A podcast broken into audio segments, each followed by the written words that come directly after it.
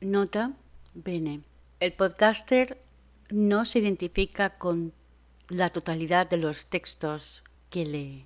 Únicamente su misión es leer los textos. Los tiempos van cambiando, las opiniones también, y los autores tienen sus propios motivos, que a veces el podcaster no tiene por qué compartir. Colección Abeja, Ricardo Ford. Cosas de España, el país de lo imprevisto. Traducción directa del inglés, prólogo de Enrique Mesa. Jiménez Fraud, editor. Diego de León 5, Madrid. Es propiedad, queda hecho el depósito que marca la ley. Imprenta de Rafael Caro Raggio, Mendizábal 34, Madrid, 1922.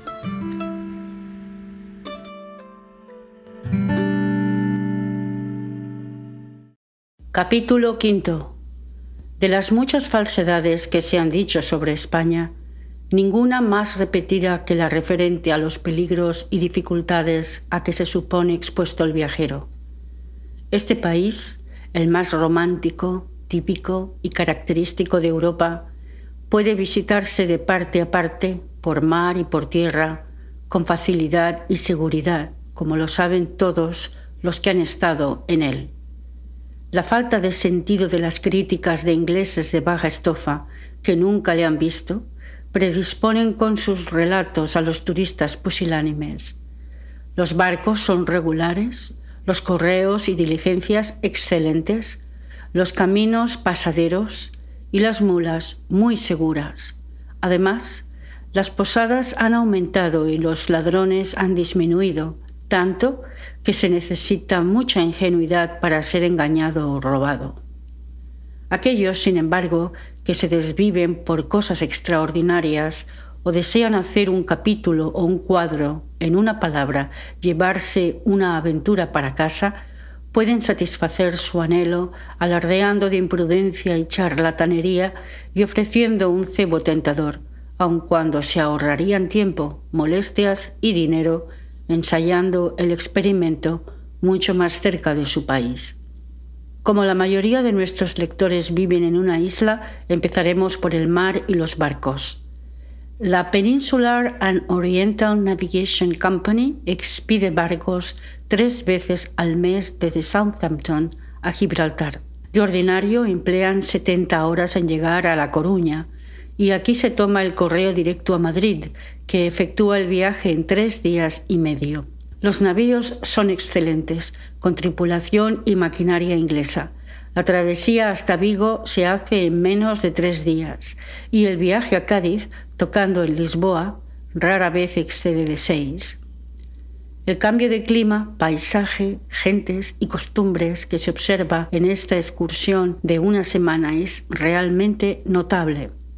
En dejando el Canal de la Mancha se entra en el inquieto Golfo de Vizcaya, en donde el petrel anunciador de tormenta está en su casa y donde el gigantesco oleaje del Atlántico es refrenado primeramente por la barrera férrea de la costa de España, el rompeolas de Europa. Aquí puede verse el océano en toda su magnificencia y soledad, grandioso en la tormenta, grandioso en calma, tranquilo como un espejo y nunca más admirable que por la noche, cuando las estrellas, en un cielo claro y limpio de niebla, titilan como diamantes sobre aquellos que abajo navegan en barcos por el mar y alaban las obras del Señor y admiran sus maravillas. La tierra desaparece y el hombre tiene conciencia de su debilidad y de su fuerza. Una línea muy tenue le separa de otro mundo, a pesar de que ha puesto su mano sobre las olas y ha dominado el océano, haciéndole el camino del comercio y el lado de unión de las naciones. Los buques que navegan por la costa de Levante, desde Marsella a Cádiz, son más baratos pero en modo alguno son tan buenos ni aprovechan el tiempo, cosa esencial en los negocios, con regularidad inglesa. Están construidos en el extranjero y tripulados por españoles y franceses. suelen detenerse un día en Barcelona, Valencia y otras capitales importantes, lo que les proporciona ocasión de aprovisionarse de carbón y de pasar contrabando. Un viajero que lleve prisa puede de este modo hacer una ligera visita a las ciudades del litoral, y así es como los autores que creen enterarse de los países extranjeros con una mirada de águila, obtienen materiales para varios volúmenes sobre la historia, artes, ciencia, literatura y carácter de los españoles. Pero como Monseñor Febal observa a propósito de algunos de sus inteligentes compatriotas, no tienen estos más que rascarse la cabeza, según la expresión de Horacio, y salen a la luz una porción de volúmenes hasta encuadernados ya en piel, ni más ni menos que Minerva saliera de la cabeza de Júpiter, armada de todas armas. El Mediterráneo es un mar peligroso y falso, encantador y falaz como Italia. Las turbonadas son repentinas y terribles. En ellas las tripulaciones blasfeman o invocan a San Telmo, según sean sus ideas. Nosotros hemos sido sorprendidos navegando en estas pérfidas aguas en embarcación extranjera y hemos pensado con los españoles que escapar es un milagro.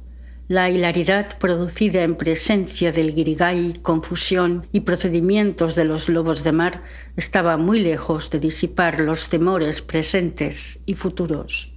Algunos de nuestros infelices marinos, en un caso de guerra, puede que no escapen a la suerte con que les amenaza este lago francés. Ningún turista sensato deberá hacer el viaje por mar si puede hacerlo por tierra, tanto más cuanto que contemplar las costas de España con un anteojo desde la cubierta y pasar algunas horas en un puerto no es una manera muy satisfactoria de conocer el país. Las carreteras de España, asunto muy importante para el viajero, son algo de lujo moderno, pues solo se empezaron a construir con regularidad en tiempo de los Borbones. Los árabes y los españoles que viajan a caballo y no en coches tienen suficiente con las magníficas calzadas que los romanos construyeron en toda la península. Hay lo menos 29 de primer orden, que eran absolutamente indispensables a una nación de conquistadores colonizadores para mantener sus comunicaciones militares y comerciales.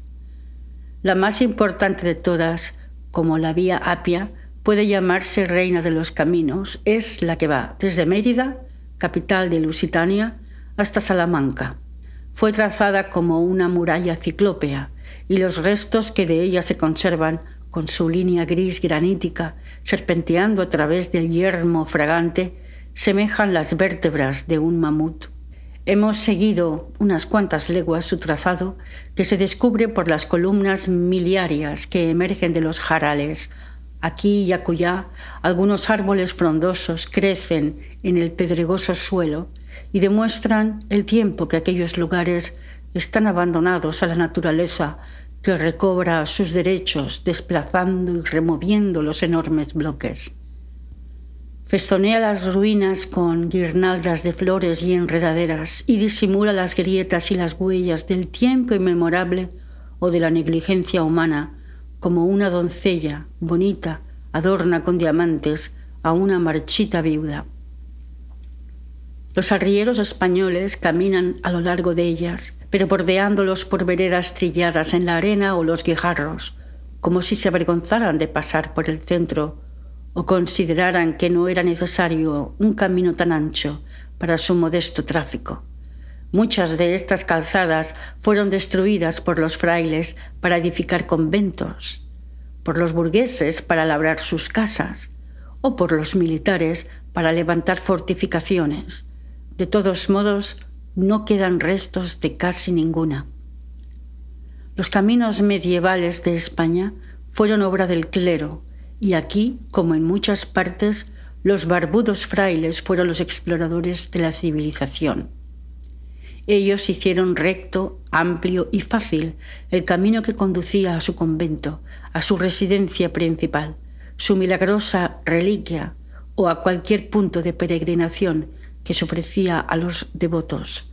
El comercio se combinaba con la devoción y la codicia con el amor de Dios. Esta imitación de la práctica oriental que es costumbre en la Meca la confirma la palabra española feria, que significa al mismo tiempo fiesta religiosa y día de fiesta. Aún los santos accedieron a ser protectores de caminos y tomar título de alguno de primer orden. Por ejemplo, Santo Domingo de la Calzada se llamó así por haber sido el primero en trazar un camino que atravesaba una parte de Castilla la Vieja en beneficio de los peregrinos hacia Compostela. Y también esta ciudad lleva el mismo honroso título. Este hecho y su leyenda proporcionaron a Southey asunto para un romance festivo. Habiendo el santo terminado su jornada, se hospedó en una posada o venta cuya Mary Tornes enamoróse de un hermoso peregrino, el cual resistió la tentación. Despechada ella, deslizó unas cucharas en la alforja del nuevo José, que acusado del robo fue arrestado por el alcalde y ahorcado en el acto. Algún tiempo después, sus padres pasaron por donde estaba el cuerpo y oyeron que les llamaba y les decía que era inocente y que estaba vivo y sano por mediación del santo ingeniero. En consecuencia, inmediatamente se dirigieron a casa del feroz alcalde para proceder contra él. En aquel momento, el hombre se disponía a engullir dos aves asadas y al oír la queja de los que llegaban, dijo señalando a su vianda, Lo mismo podéis decir que este gallo cacarea. En el momento, el gallo cacareó y fue llevado a la catedral con su gallina. Desde entonces, todos los años cría dos pollos esta respetable pareja, de la cual cualquier viajero ornitólogo aseguraría que era propia para el jardín zoológico. El gallo y la gallina fueron conservados cuidadosamente junto al altar mayor y con sus plumas blancas adornaban el sombrero los peregrinos. Los viajeros prevenidos deberán, sin embargo, poner entre sus provisiones un par de pollos comunes porque se dice que el hambre camina hacia Logroño. En este país de milagros, anomalías y contradicciones, las carreteras de Compostela son hoy detestables. En otras provincias de España llaman a la Vía Láctea el Camino de Santiago, pero los gallegos, que saben por experiencia que los suyos son los peores del mundo, llaman a la Vía Láctea el Camino de Jerusalén, cosa que seguramente no es. Los poetas antiguos atribuían este fenómeno a algunas gotas de leche derramadas del pecho de Juno. Los caminos de Galicia, a pesar de la protección de Santiago, sustituto del romano Hermes, al igual que la Vía Láctea en el cielo, tienen muy poco que agradecer a los cuidados humanos.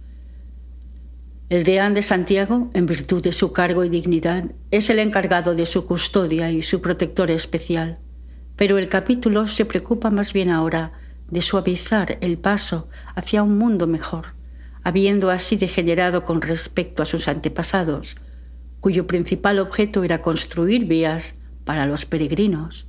Desde la desaparición de las ofrendas de los hajis, poco o nada se ha hecho en esta ruta de los portazgos.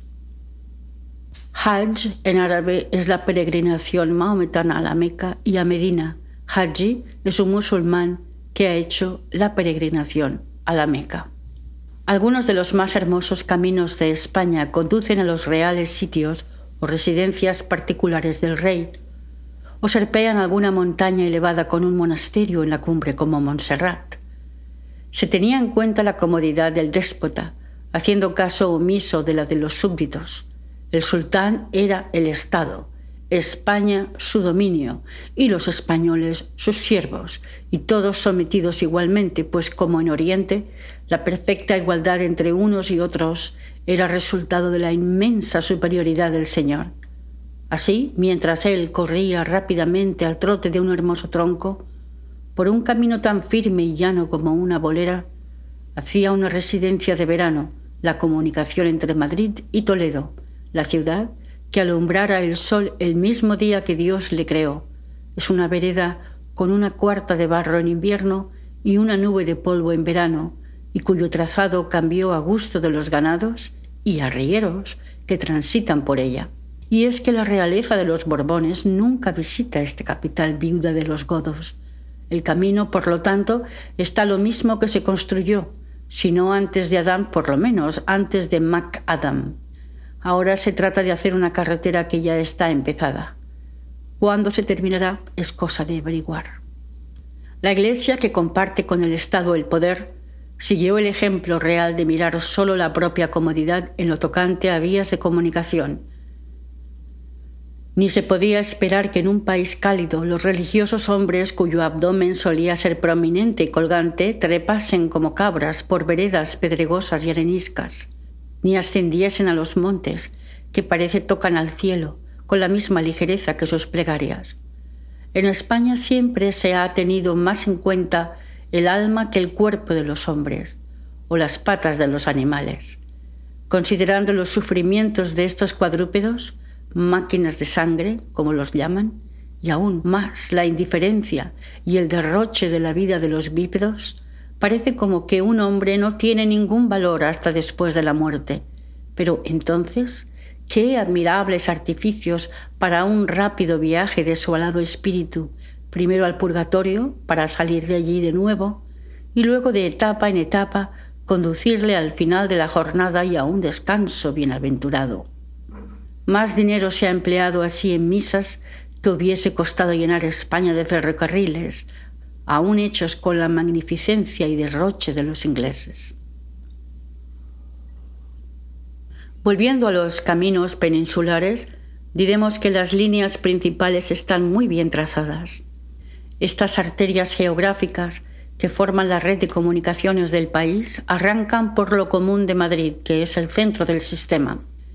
El espíritu ingeniero de Luis XIV fue heredado por sus descendientes españoles, y durante los reinados de Carlos III y de Carlos IV se establecieron muchas comunicaciones entre la capital y las principales ciudades. Estos arrecifes y caminos reales fueron planteados casi con excesivo lujo en cuanto a anchura, sostenes y en general en toda la ejecución. La carretera de La Coruña, especialmente después de León, puede compararse con cualquiera de Europa. Cuando los españoles hacen una cosa, la hacen en grande y en este caso el gasto resultó tan enorme que el rey preguntó si se había empedrado de plata, aludiendo a la corrupción española del viejo romance Vía Lata en Camino de Plata.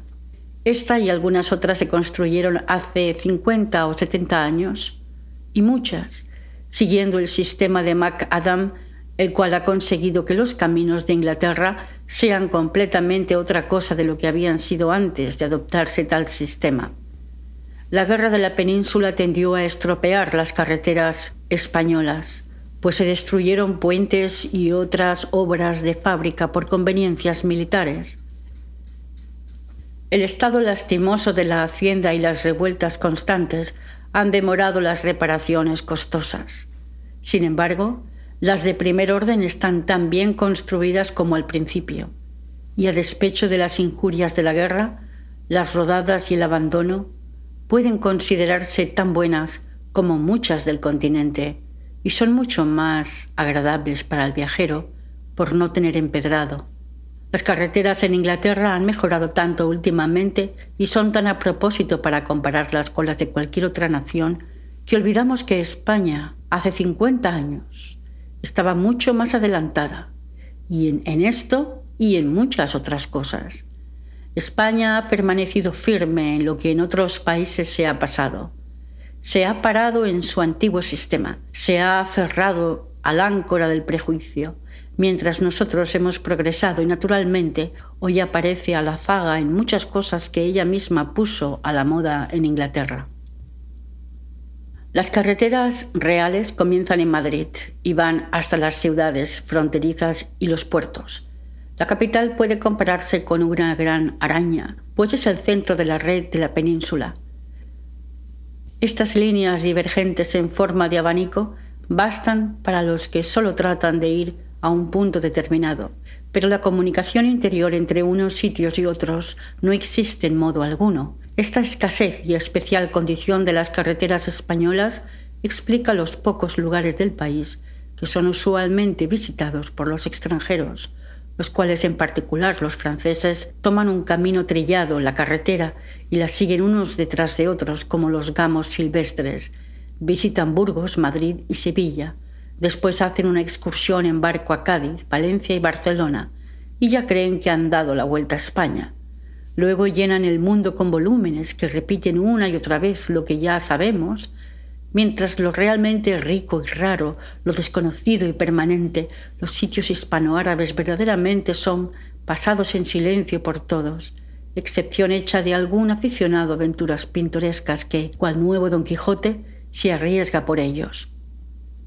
Los demás caminos en España son malos, pero no mucho más que en otras partes del continente, y pueden utilizarse de modo tolerable con tiempo seco.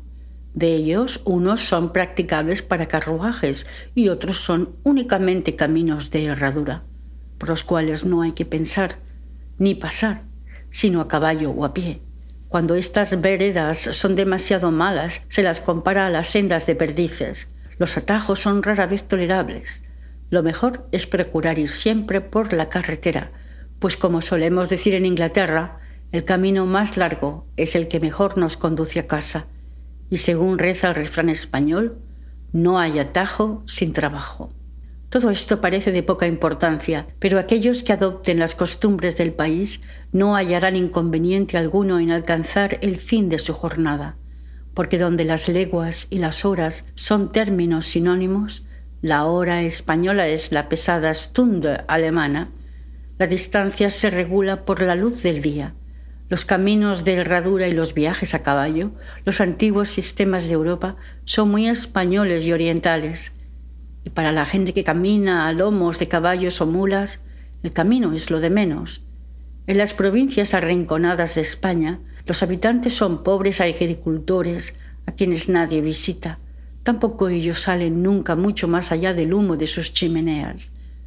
Cada familia provee a sus modestas necesidades, con poco dinero para procurarse lujo alguno, se alimentan y visten, como los beduinos, con los productos de sus campos y de sus rebaños. Apenas hay comunicación con personas de fuera. La feria vecina es el comercio donde adquieren lo que les falta y algún que otro capricho, o bien los buhoneros que caminan con sus mulas de pueblo en pueblo, y mejor los contrabandistas, que son el tipo y los dueños del verdadero comercio, en las tres cuartas partes de la península. Es admirable lo pronto que un viajero bien montado se acostumbra a ir a caballo y lo fácilmente que se reconcilia con una clase de caminos que asustan al principio a los avezados a las carreteras, pero que llegan a considerar como muy propios para los fines del sitio en que se hallan enclavados y de la gente que los utiliza. Diremos algo acerca de los ferrocarriles españoles, pues la manía de Inglaterra ha traspuesto el Pirineo, aun cuando sea más de palabra que de hecho.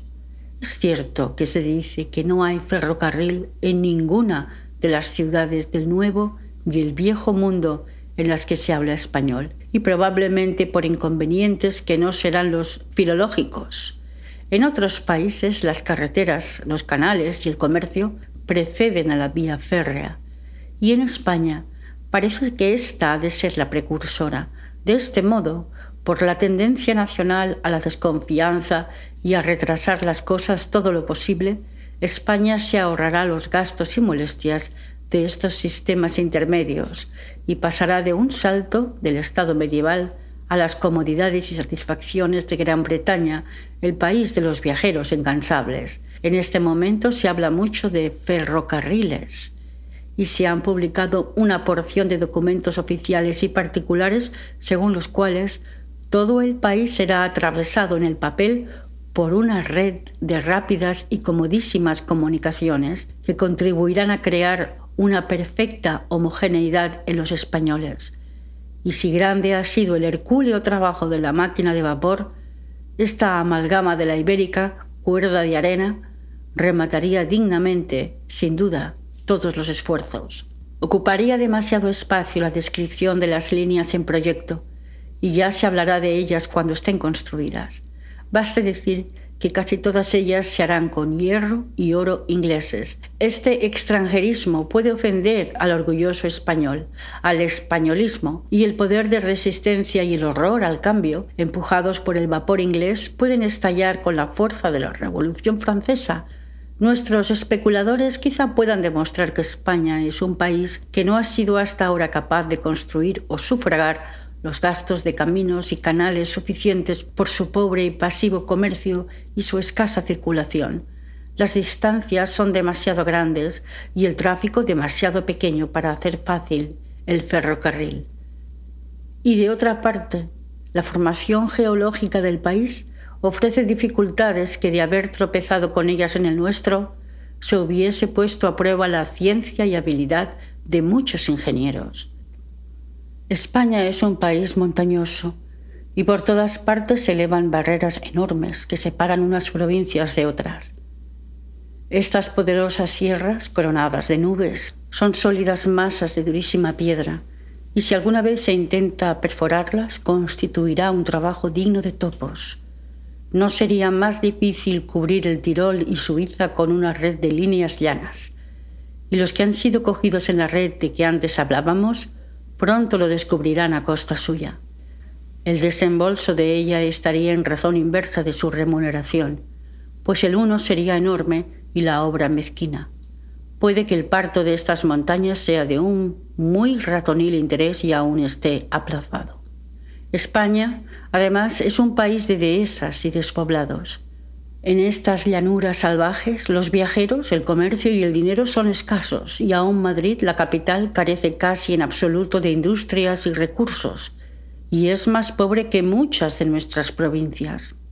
El español, criatura rutinaria y enemiga de innovaciones, no es aficionado a viajar, apegado a su terruño por naturaleza, odia el movimiento tanto como un turco y tiene particular horror a ser apremiado. Por consiguiente, una mula al paso ha sido suficiente para todas las necesidades de traslación de hombres y bienes. ¿Quién, pues, hará la obra, aun cuando Inglaterra sufrague los gastos? Los naturales unen a la antipatía ingénita que sienten por el trabajo el odio a ver afanarse al extranjero, aun cuando sea en servicio suyo, con el empleo de su dinero y su energía en una empresa ingrata. Los aldeanos, como siempre han hecho, se alzarán contra el extranjero hereje que viene a chupar la riqueza de España. Suponiendo, no obstante, que con la ayuda de Santiago y de Brunel la obra fuese posible y se llegase a realizar, ¿qué podría hacerse para protegerla contra la fiera acción del sol y contra la violencia de la ignorancia popular? El primer cólera que visite España será señalado como pasajero del ferrocarril por los destituidos arrieros, que asumen ahora las funciones del vapor y de la vía. Ellos constituyen una de las clases más numerosas y típicas de España, y su sistema es una muestra legítima de la caravana semioriental. Nunca consentirán que la locomotora luterana les quite el pan. Privados de medios de ganar la vida, ellos, como los contrabandistas, tomarán otro camino y se convertirán en ladrones o en patriotas. Muchas y muy largas y solitarias son las leguas que separan una ciudad de otra en estos inmensos desiertos de la despoblada España, y no sería suficiente una protección militar para amparar la vía contra la guerra de guerrillas que habría de emprenderse. Un puñado de enemigos en cualquier llanura cubierta de monte bajo podría en un momento interceptar la vía férrea, detener el tren, inutilizar el fogonero y quemar la máquina con su mismo fuego, particularmente si se trata de un tren de mercancías. ¿Cuál ha sido, por otra parte, la recompensa que ha obtenido el extranjero en España, sino la informalidad y la ingratitud? Se le utilizará hasta que, como en Oriente, los naturales crean que dominan su arte y después se abusará de él, se le expulsará y se le pisoteará, ¿Y quién se encargará entonces de sostener y llevar adelante la costosa empresa? Seguramente no será el español, en cuyo pericráneo están sin desarrollar las protuberancias de la mecánica y la ingeniería.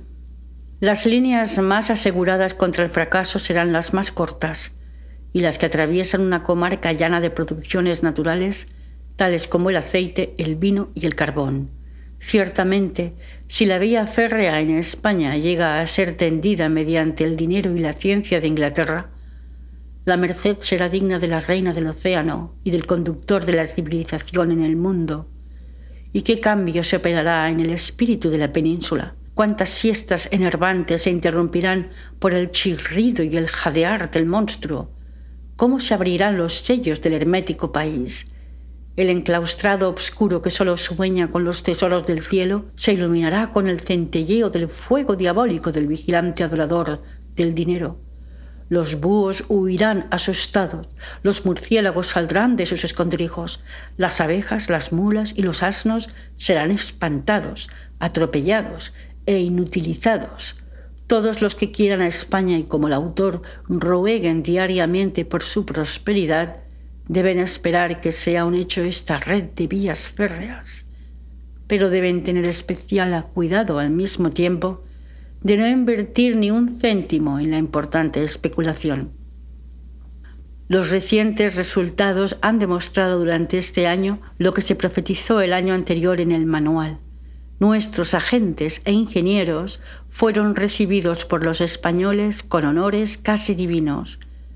Tan obsequiados fueron con adulaciones y cigarros. Las acciones fueron instantáneamente suscritas y se nombraron directores con nombres y títulos más largos que las líneas proyectadas y se aceptaron con agradecimiento las menores dádivas.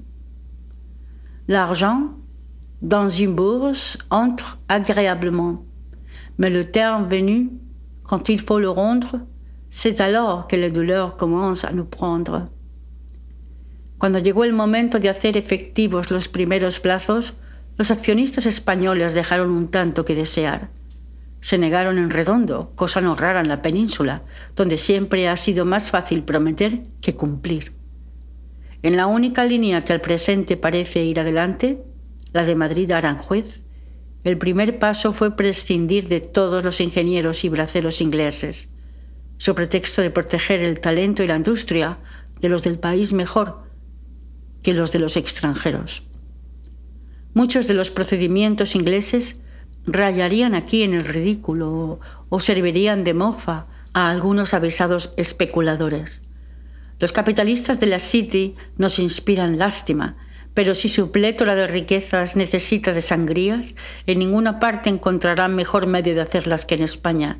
¿Qué diferencia entre algunas liquidaciones y memorias finales y los grandilocuentes y magníficos programas publicados como un cebo para John Ball, que esperaba o verse rechazado de un golpe o elevado desde su tienda a un trono, y a quien se le ofrecía un medio para hacerse más rico de lo que puede soñar un avaro. Para presentar algún ejemplo que aporte nuestros asertos, diremos que los directores en Londres de la Royal Valencia Company hicieron saber por medio de anuncios en julio último que solo necesitaban 240 millones de reales para poner en comunicación el puerto de Valencia, que no tiene puerto, con la capital, Madrid, que tiene 800.000 habitantes, que no llegan a 200.000. Solo un párrafo parecía oscuro en el brillante cuadro de los beneficios venideros. La línea aún no ha sido recorrida minuciosamente.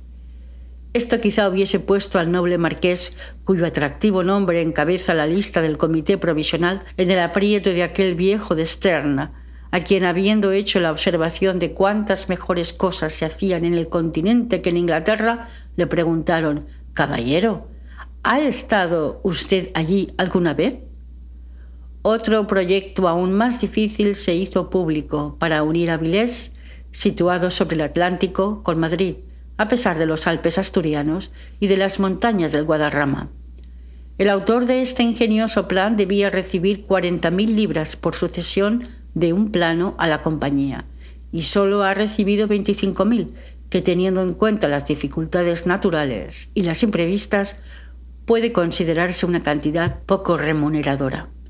Aun cuando en el programa original constaba que la línea había sido recorrida y no presentaba ninguna dificultad de construcción, Se creyó prudente obtener alguna noción exacta de las localidades en que se había de trabajar y fue enviado Sir Joshua Walmsley, con personal competente, a atisbar el país, aunque la vieja costumbre judía era más bien hacer eso antes que después de contraer ningún compromiso serio. El espíritu soñador de Londres sufrió una gran decepción al descubrir que el país que ellos creían llano como el mapa de Arrowsmith en el prospecto presentaba obstáculos tan insignificantes para la vida férrea como varias leguas de cordilleras, cuyas cumbres alcanzaban de 6.000 a 9.000 pies de altura y estaban cubiertas de nieve durante unos cuantos meses al año. El artículo relatando lo ocurrido en la reunión extraordinaria Morning Chronicle, 18 de diciembre de 1845, debió imprimirse en letras de oro, pues él dio la voz de alerta a nuestros confiados compatriotas. Entonces el presidente observó con idéntica naivete que sentimiento que si hubiera sabido antes lo que sabía ahora, habría sido el último en emprender la obra de un ferrocarril en España. Esta experiencia le costó, según dijo, cinco mil libras, que es demasiado pagar por un pito de ferrocarril español. Por cinco libras podía haber comprado las obras de Townsend y del capitán Cook, y nuestra modestia nos priva de citar otro libro rojo, en el cual estos lugares, estos espléndidos Alpes, están descritos por personas que los han paseado o más bien escalado. En otra reunión de otra compañía de ferrocarriles españolas, celebrada en Londres el 20 de octubre de 1846, otro director declaraba haberse enterado de un hecho del que no se le había advertido nada antes, que era imposible cruzar los Pirineos. Entretanto, el gobierno de Madrid había exigido 30.000 libras como fianza y es que la cautela no es condición de nuestros capitalistas. En el momento en que el dinero que les sobra se les sube a la cabeza y la consecuencia natural es la pérdida de este y del sentido común. Pero el sino de las cosas de España es ser juzgadas siempre por personas que nunca han estado allí y que además no sienten pudor alguno al poner de manifiesto la indecente desnudez de su ignorancia geográfica. Cuando el loco guía al ciego, guarda zanja y guarda cerro. Fin del capítulo quinto.